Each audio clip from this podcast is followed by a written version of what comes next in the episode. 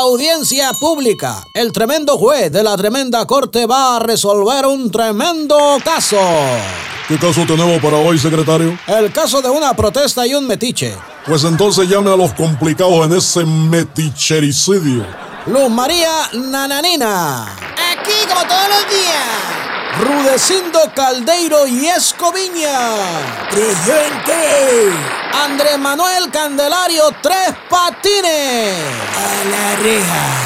¿Quién acusa aquí? Yo, señor juez, acuso a Tres Patines de agitador y metiche en temas que no le importan. No le hagas caso a la vieja tú. Lo que pasa es que ella es conservadora neoliberal, aunque sean ideologías incompatibles. Cuando yo me entiendo. Además de que la vieja es antirrevolucionaria, que quiere decir antitransformadora. ¿A quién le dice vieja usted? Pues a la vieja que está echando mentira, pero oye, a mañana la meto en mi sección de quién es quién en la mentira. 100 pesos de multa por llamarle vieja a la señora. ¿Para qué me multas si te la van a tumbar, mi ministro de la corte? 200 pesos de multa por cínico. Creo que el juez no tiene miedo que le eche a la unidad de inteligencia financiera. 5 mil pesos de multa le va a seguir. Voy a mandar una iniciativa para prohibirle a los jueces poner multa. 50 mil pesos va a seguir. Eh, mejor cambiemos de tema. ¿Y usted, Rudecindo, nos puede decir en qué se basa para acusar a Tres Patines? Pues, Primero que nada, señor juez, en que él ni es cubano de nacimiento, ni naturalizado, ni nada por el estilo, aunque su acento de lanchero caribeño le dé un aire. Y aún así, Tres Patines se quiere meter en temas que ni le vienen ni le van, señor juez.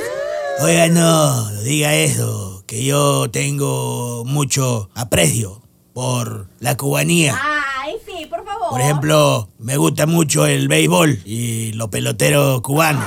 Y también tengo mucho afecto por las cubanas. Me refiero a las tortas. ¿Ve las tonterías que dice este sujeto, señor juez?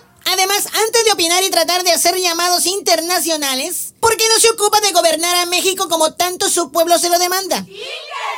¿De qué pueblo estás hablando, chica? ¿Del pueblo bueno que me ama y me defiende? ¿O del ex pueblo, es decir, de los que ya se dieron cuenta que no voy a solucionar nada en México?